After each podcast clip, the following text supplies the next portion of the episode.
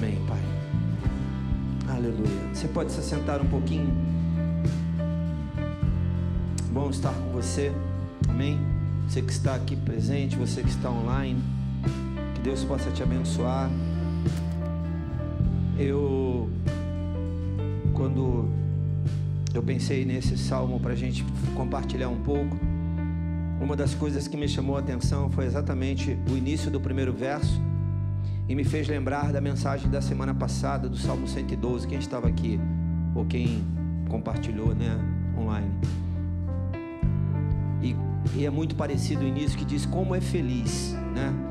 Fala de uma felicidade e daquilo qual nós precisamos entender e viver na presença do Senhor e que isso nos traz uma felicidade.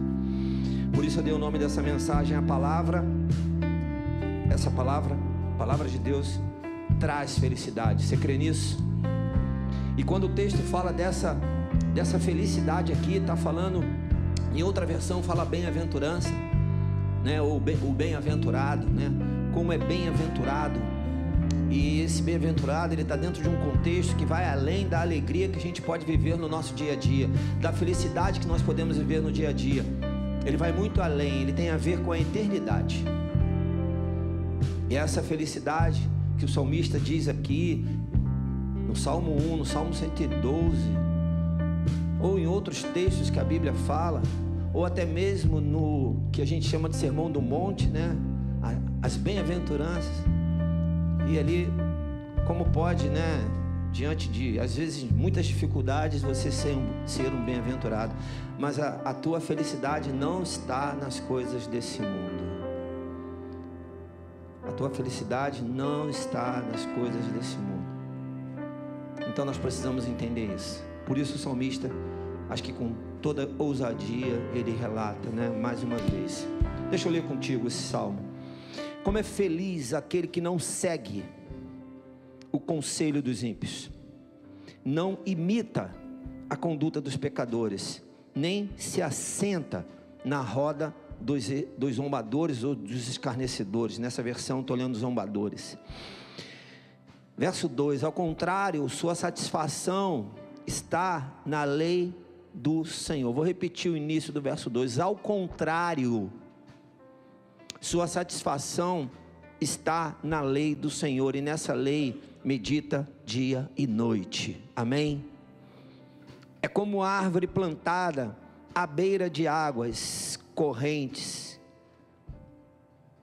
Dá fruto no tempo certo e suas folhas não murcham.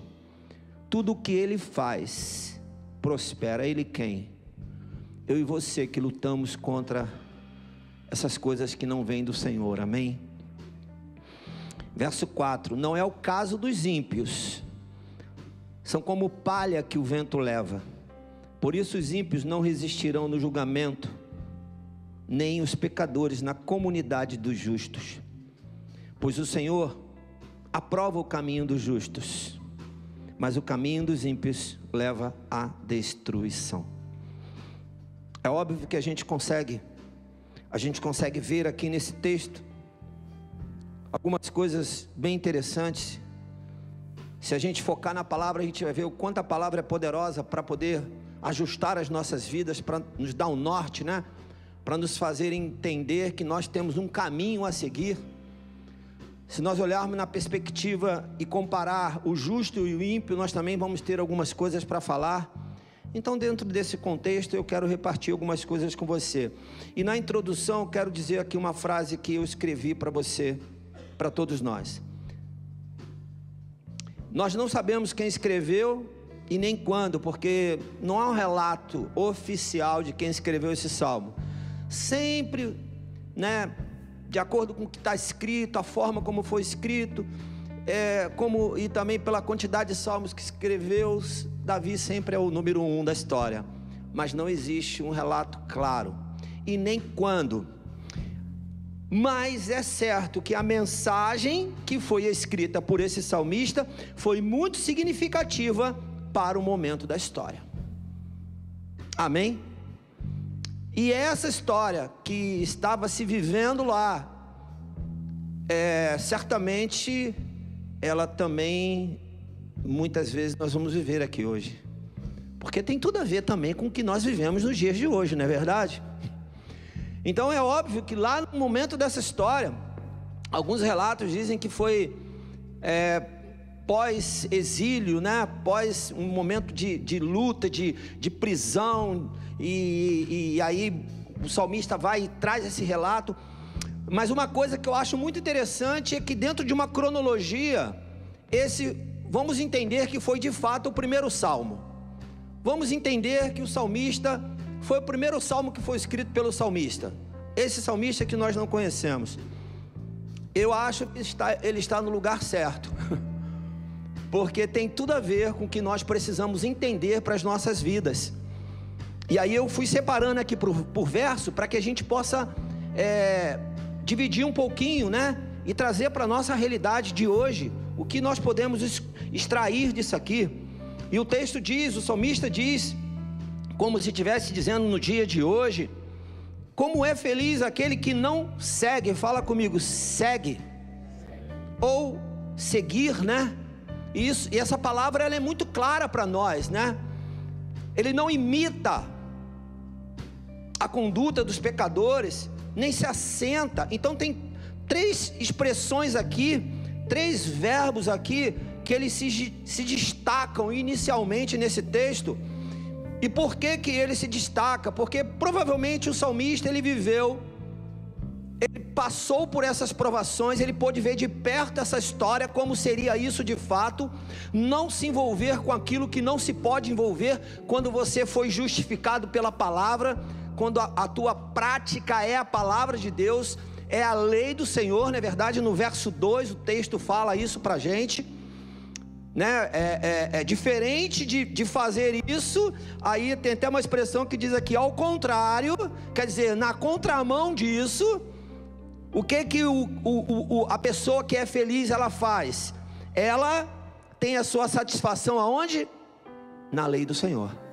Então há, uma, um, há um entendimento que eu preciso ter, segundo o que o salmista aqui me chama a atenção, é que eu não devo seguir o conselho dos ímpios, eu não devo imitar a conduta dos pecadores, nem devo me assentar na roda dos canecedores.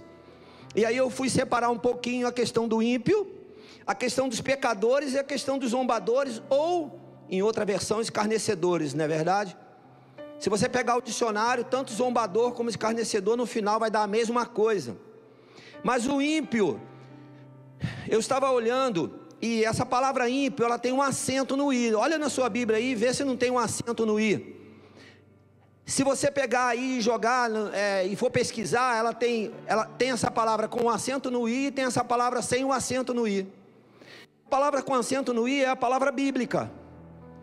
E quando você vê uma, um significado dessa palavra com um acento no i, tem a ver com fé. Presta bem atenção, tem a ver com fé. E às vezes a gente olha e fala: é, você não pode seguir o ímpio. Esse ímpio que está aqui, que o salmista está falando, tem a ver com uma pessoa que não consegue crer. E eu e você que conseguimos crer, nós vamos seguir alguém que não crê? Mas assim, é assustador? Ainda não. Porque às vezes uma pessoa não consegue crer de fato e não consegue crer como você já crê. O que o salmista está dizendo é que eu e você não podemos nos envolver a ponto de deixarmos de crer. Mas quando você crê e que você tem a capacidade de crer e viver pela fé, é óbvio, é natural que quando você estiver próximo, perto de alguém, você vai influenciar esse alguém. Bem, se ele vai querer ou não, eu não sei, mas que ele vai saber que existe uma vida de fé, ele vai saber que existe. Então, além de eu lutar contra a não permitir que a minha fé esmoreça a ponto de eu ficar sem ela, eu também não posso de maneira nenhuma ignorar que eu sou o homem da fé e eu vou levar a fé para aquele que não tem. Eu vou ajudar aquele que não tem, aquele que não crê. Da mesma forma, o outro ímpio, sem a letra, sem o, sem o acento no i, quando a Bíblia fala aqui, quando a Bíblia não, quando, quando você pega o significado, ele está falando de uma pessoa má, de uma pessoa perversa, de uma pessoa que quer o mal do outro, de uma pessoa que realmente você não quer estar perto. Porque se eu perguntar aqui se você quer estar perto de alguém que é má, alguém que é que, que quer o mal, certamente ninguém vai levantar a mão. Provavelmente nem para dizer para ele é, alguma coisa relevante da parte de Deus, porque você quer se proteger e ficar longe. Mas eu preciso entender que, mesmo assim, eu não posso seguir o ímpio, mas eu preciso influenciar o ímpio. Posso ouvir um amém? Eu preciso ter a autoridade e a capacidade em Deus de influenciar o ímpio. Eu não posso é, seguir ao ímpio. Da mesma forma, o texto fala que eu não posso imitar os pecadores. Deixa eu te perguntar uma coisa: você é pecador, sim ou não? A palavra diz que nós somos pecadores, mas nós não vivemos na prática do pecado. E aí o salmista está lembrando aqui que existe alguém que vive na prática do pecado. E eu preciso fazer o que? Não imitar. Ah, meus amados e amadas de Jesus. Eu preciso estar muito certo de quem eu sou. E debaixo do que, do que eu estou e aquilo que eu promovo a partir de quem eu sou. Porque muitas vezes eu se eu fraquejar, pode ser que eu ache que aquilo que o outro está fazendo é bonitinho e eu vou querer imitá-lo. Vocês estão entendendo o que estou querendo dizer? É muito fácil, né? A tentativa de querer imitar o outro.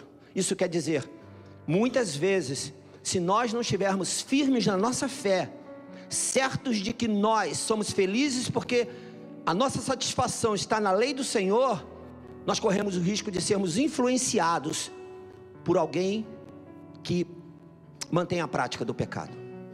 E eu não posso, eu não posso, eu tenho que decidir viver na santidade. Isso quer dizer separado para o Senhor. Então o salmista nos alerta novamente, dizendo: Olha, você não tem que imitar a prática do pecado. E muitas vezes a prática do pecado parece que traz satisfação, parece que traz uma certa alegria, parece que traz um certo prazer, não é verdade? Às vezes parece até que não é feio, não é verdade?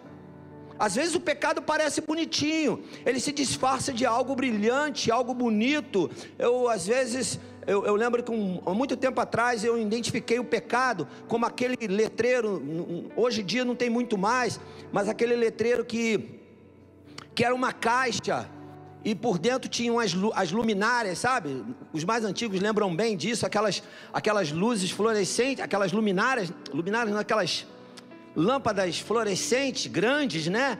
Grandes, e aí tinha depois a capa, uma caixona e a capa, e por fora aquela coisa era muito bonita, mas de vez em quando tinha que fazer um reparo por dentro, porque as luzes queimavam, porque ficava enferrujado, mas ninguém via aquilo por dentro, só via por fora. Aí por fora você ia lá, passava um pano, se fosse um plástico, e limpava e deixava bonitinho, mas por dentro estava cheio de ferrugem. O pecado muitas vezes mostra isso. E eu tenho que estar atento. E o salmista está dizendo: olha, cuidado, você não tem que imitar o pecado, você tem que imitar o que é santo. E aí eu te pergunto, meus amados e amadas de Jesus, nós temos a oportunidade de imitar o pecado, sim ou não? Todo tempo, toda hora bate a porta e bate a porta e fica ali, e muitas vezes não hoje, nem amanhã, mas daqui a pouco virá, e aí você tem que dizer não, você tem que lembrar, não, a minha satisfação, eu tenho uma alegria, essa alegria foi gerada por uma, pela lei do Senhor, eu não posso abrir mão da lei do Senhor. A, segunda, a terceira coisa que ele nos, nos orienta é: não se assente com os zombadores ou escarnecedores. E se você for pegar o significado, é aquela pessoa irônica, aquela pessoa debochada, aquela pessoa que, que traz escárnio. Por isso, escarnecedores em alguma versão. Aquela pessoa de fato, que ela vai contra, ela vai contra. Por isso o texto continua no verso 2 dizendo: ao contrário de ser escarnecedor, você precisa ser alguém que tem satisfação na lei do Senhor. Então, eu quero te incentivar e dizer para você que continuamente, diariamente, eu e você temos que lutar temos que lutar, temos que ser guerreiros no Senhor, porque nós vamos correr o risco de querer seguir, de querer imitar ou de querer sentar junto dos escarnecedores. E deixa eu te falar uma coisa: muitas vezes sentar não quer dizer literalmente se assentar, não, mas é você concordar, é você andar junto. Não dá para andar junto, porque a luz dissipa as trevas, amém? E quando você chega, se a luz não dissipar as trevas, corre-se o risco de agora as trevas continuarem prevalecendo, e aí você já não é mais luz, agora você é trevas. Aí sim você corre o risco de imitar, de seguir e de sentar, ou de praticar, ou de concordar, ou de ficar calado e dizer nada. Nós temos que entrar em defesa daquilo que nós cremos, amém? Nós não podemos simplesmente concordar com os zombadores e escarnecedores, não. Lamentamos se eles querem continuar nessa prática, mas nós não queremos. Mas além de não querermos, nós precisamos entrar em defesa daquilo que nós cremos. Nós somos os agentes do Senhor. O verso 2 mostra exatamente isso. O verso 2, ele fala o quê? Ele fala o quê? Ao contrário, então é porque eu não tenho como andar na mesma mão, eu não posso mais achar que eu tenho que fazer tudo aquilo que todo mundo faz. Essa frase é antiga, né? Essa frase é antiga. Fulano faz, por que, que eu não faço também? Todo mundo faz, por que, que eu não faço também? Precisamos entender que o salmista está nos ensinando: olha, imitar, imitar o, o, o calma aí, deixa eu pegar para não errar. Imitar a conduta do pecador não pode, seguir o ímpio não pode, sentar com o zombador, com o escarnecedor também não pode. Então, se não pode isso, eu não sou igual a todos. Amém, queridos? Eu sou diferente, se eu não posso. O mundo oferece isso, mas eu não posso. E se eu não posso, eu tenho que lutar contra. Agora, o que que me faz diferente? Verso 2. Ao contrário, ao contrário, eu tenho que andar na contramão, eu tenho que dizer não para isso. Eu tenho que lutar diariamente e dizer não diante de qualquer situação. Ah, eu posso estar passando, como a gente diz, né? Passando por um vendaval mas agora porque eu estou passando pelo vendaval, eu mereço então dar uma escorregadinha? Fale comigo, não, não posso, de forma alguma. Ao contrário, fale comigo assim: satisfação. Essa satisfação aqui, ela está atrelada à questão da bem-aventurança, ou bem-aventurado, ou felicidade. É, um, é algo que você não conquista de qualquer forma, ou pelo caminho do zombador, do escarnecedor, do ímpio, do pecador. Como que você conquista a satisfação? Na lei do Senhor. Então nessa lei eu preciso meditar dia e noite. É como é, é, essa lei. Bem, deixa eu ficar aqui por enquanto. Meditar nela dia e noite me traz uma responsabilidade e comprometimento com ela me chama de volta para uma realidade o qual eu nunca posso ficar longe. Se você quer ser sustentado para você lutar contra, a seguir o que é errado, a imitar o que é errado, a sentar no lugar dos errados, você vai precisar meditar na lei do Senhor dia e noite. Hoje eu estava vendo, estava vendo um videozinho, essas brincadeiras, né, de internet, um videozinho, e aí o rapaz deitado em cima da Bíblia, orando, três horas da manhã.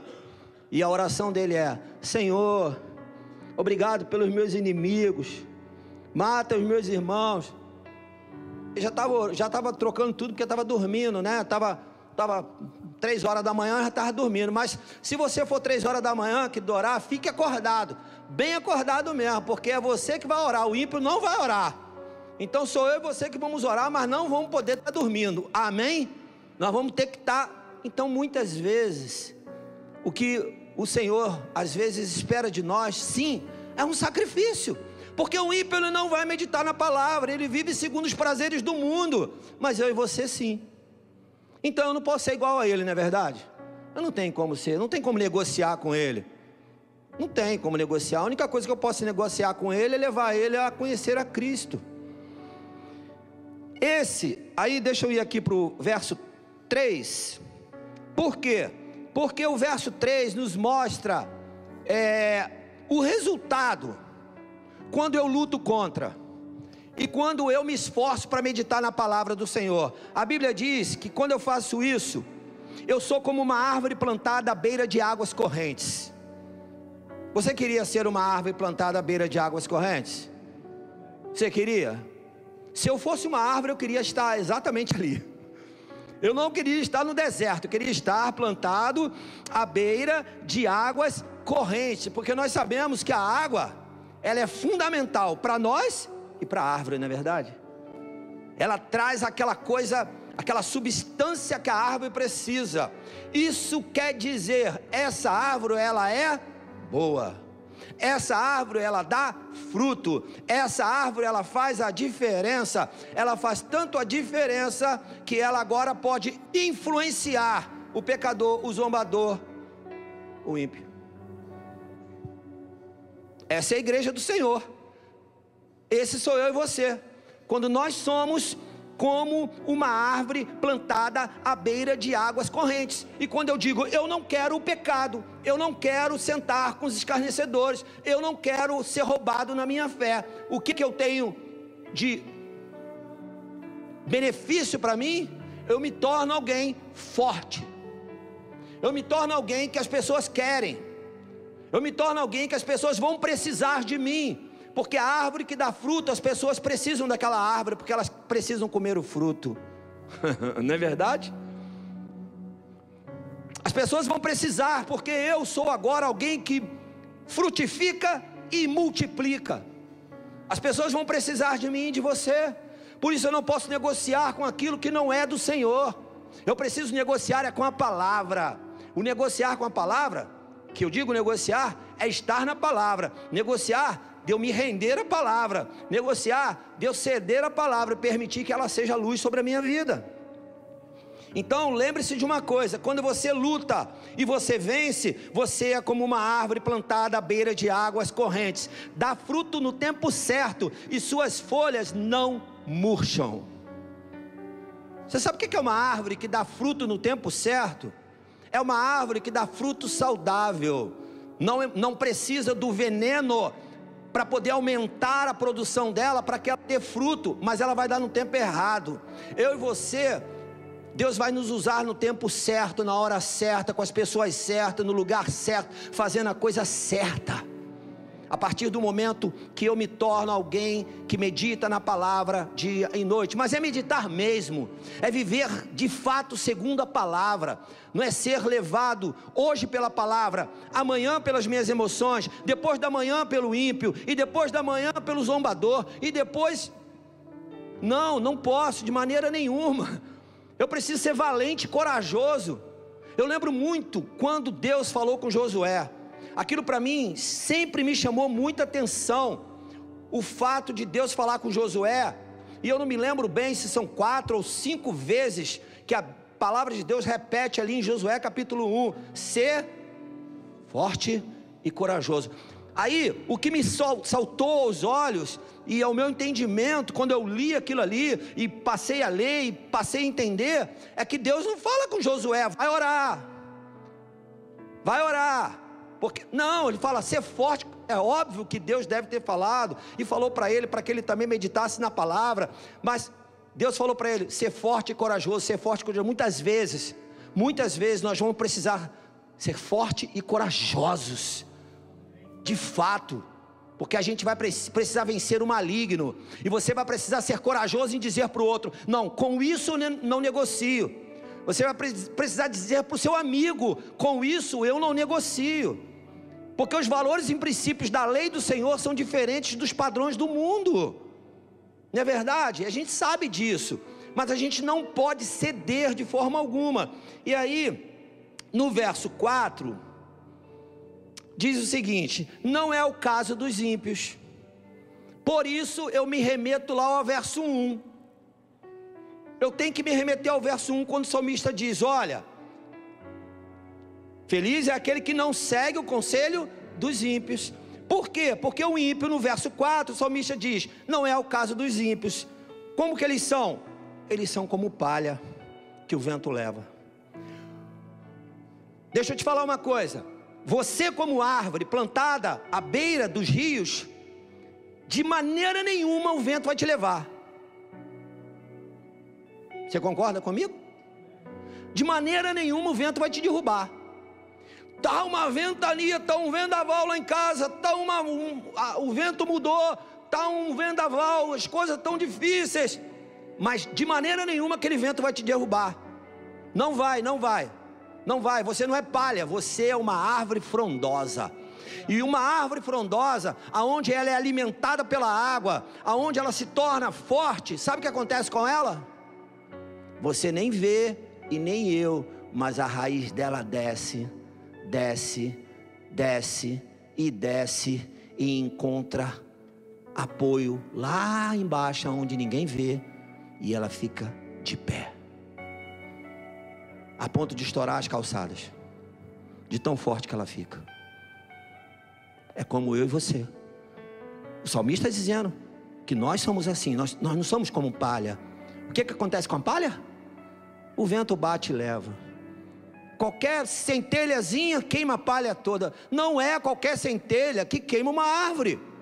Uma árvore forte, com uma raiz forte, com um tronco forte. Para a gente concluir, então, eu não devo seguir o ímpio de forma alguma, mas eu posso, pela, pela fé e pelo que eu sou, influenciar a vida dele. Posso ou não posso? Podemos sim. Ah, mas eu não tenho oportunidade de falar. Seja um testemunho. Queridos, uma das coisas que nós temos como uma arma em nossas mãos é o testemunho. É o testemunho. Eu sei que muitas vezes é uma luta para que você mantenha o testemunho. Às vezes está lidando com pessoas que se dizem cristãs e elas não conseguem testemunhar, e você está próximo dela e você fica constrangido com aquilo a ponto de você não saber o que fazer. Mas nós precisamos fazer, nós precisamos lutar e dizer: não, não me corrompo, não negocie com o que é errado, porque isso é testemunho e as pessoas querem pessoas dignas, pessoas sérias, pessoas comprometidas, pessoas que se, são como árvore frondosa. A sociedade quer isso, tá? O teu vizinho que não é crente quer isso. Pode ter certeza. Eles querem isso, eles querem o que, que é bom. Hoje nós estávamos lendo uma, uma, o pastor me mostrou uma reportagem, não é? De El Salvador. E aí o presidente lá está fazendo uma limpa lá na criminalidade. Aí, sabe o que está lá na reportagem? Que a popularidade do presidente está em 90%. Você vê isso? Você não vê isso em país nenhum uma popularidade de um político a 90%. Mas por quê? Porque aquele homem está fazendo o que a sociedade quer. Ah, a sociedade não está nem aí. Não, a sociedade quer o que é bom. Ele quer o que é puro. Muitas vezes ele não consegue fazer, mas se tem alguém que faz, se tem alguém que vai na frente, ele fala: opa, eu vou seguir esse aqui. Eu sei que você pode estar pensando, na prática não é assim, mas nós não vivemos pelo, pelo que é a prática, nós vivemos pelo que nós cremos, amém? Nós vivemos ainda pelo, ainda não, nós vivemos pelo que nós não vemos. Versos 5 e 6: Por isso os ímpios não resistirão no julgamento, nem os pecadores na comunidade dos justos. Misericórdia. Quando nós lemos esse texto, eu acredito que o salmista foi direto, e isso trouxe para nós aqui, é óbvio, uma clareza de que esse que não crê ele não consegue, ele não vai enxergar. Mas, meus amados e amadas, a igreja de Jesus está de pé para levar o reino de Deus, não é verdade? E uma das coisas que nós cremos é que todo joelho se dobrará. Então eu não posso desistir daquele que ainda não crê. Eu preciso ser luz para ele. Eu preciso ser uma referência para ele. E o, o verso 6: Pois o Senhor aprova o caminho dos justos, mas o caminho dos ímpios leva aonde? A destruição. No, nós sabemos, eu e você que estamos aqui, você que está online, você que é cristão, você que vive segundo a palavra, nós sabemos, nós sabemos que existe um só caminho que leva ao Senhor, amém? Nós sabemos disso, mas a Bíblia traz um relato para nós de que existe um outro caminho que leva para a perdição e destruição. Então fica aqui um alerta para nós. Que alerta é esse? Eu, eu quero terminar dizendo para você uma coisa que é tão redundante, ou parece redundante, mas a frase que eu quero dizer para você, para a gente terminar, é: nunca esqueça quem é o caminho. Fale para o seu irmão quem é o caminho. Fale para ele quem é o caminho. Fale para ele, fale. Eu estou falando para você que está online. O caminho é Jesus Cristo, o nosso Senhor e o nosso Salvador. Amém? Vamos nos colocar de pé. Vamos orar. Senhor, muito obrigado, Deus, pela tua palavra.